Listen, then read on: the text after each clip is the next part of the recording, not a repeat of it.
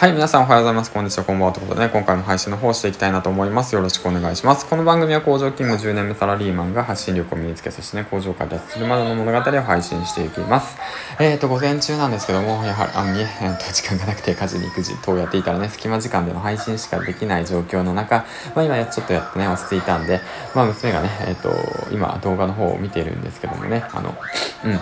タブレットでゲームしたり動画動画をしているところで、えっ、と、やっとね、落ち着いたんで、あの、まあ、配信の方してます。音声等入るかもしれないけど、気にせず、気にせず配信の方していきたいなと思います。今回なんですけど、こういったツイート内容を見つけました。はい。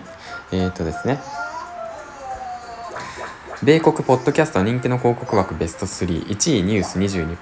2位コメディ17%、3位文化カルチャー13%、コメディは動画だけじゃなく音声も人気ですという方なんですけども、え、ー、と、ポッドキャストのね、海外ニュースの方をね、え、ー、と、配信されている方で、え、ー、と、スケアットウェブマーケブロガーさんですね。うん。この方は Web マーケター歴が6年で、なおかつ今ツイートしている内容が Web マーケティングの最新トレンド、ブログの書き方、読書のまとめ方を発信されている方です。え、ー、と、ちなみに同じそのサロンのメンバーの一人でもあり、あの、池原さんにもね、あの、フォローされている方なんですけども、このツイート内容を聞いてみてで僕もねそのヒマラヤの方を音声コンテンツを2ヶ月やっていてでまあそのスタンド FM もねちょこっと覗いてでなおかつ370本いろいろね上げてみて思ったことなんですけどもまあ何て言うんだろうなその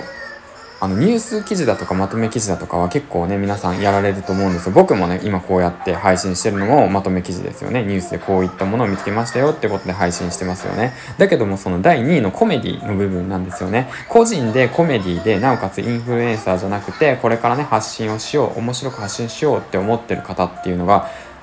なかなかいないんですよ。うん。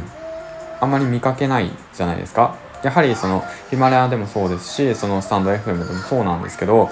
なんか人気な配信者って結構ビジネスチックな方たち多くないですか？うん。ですからその前回の放送でも挙げたように椅子取りゲームなんですよね。やはりブルーオーシャンの音声コンテンツはまだまだ椅子取りゲーム。だからコメディだとかねそのまあ第3位の文化カルチャーもそうですよね。そういったものを狙っていくっていうこともなんか今後ね需要のあるものなのかなと思います。はい。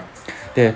あと、まあそうですね。あと海外のその音声コンテンツ、音声とかその流行ってるものだとか、まあ中国もそうなんですけど、っていうものが何年か遅れて必ず日本に来るっていう、そういった形の流れじゃないですか。だから今こうやって海外のニュース記事だとかを見たりチェックしたりとかして、ポッドキャストもそうなんですけど、そういったものをチェックして、で、あのー、今後ね、流行るものは何かなっていうものを、アンテナを常に立てておくっていうことも、その戦略の一つなのかなと思います。はい、ということでね、今回は、えっ、ー、とですね、海外、ポッドキャスト人気の枠ベスト3という形でね、1位ニュース、2位コメディ、3位文化、キャルチャーということについて話していきました。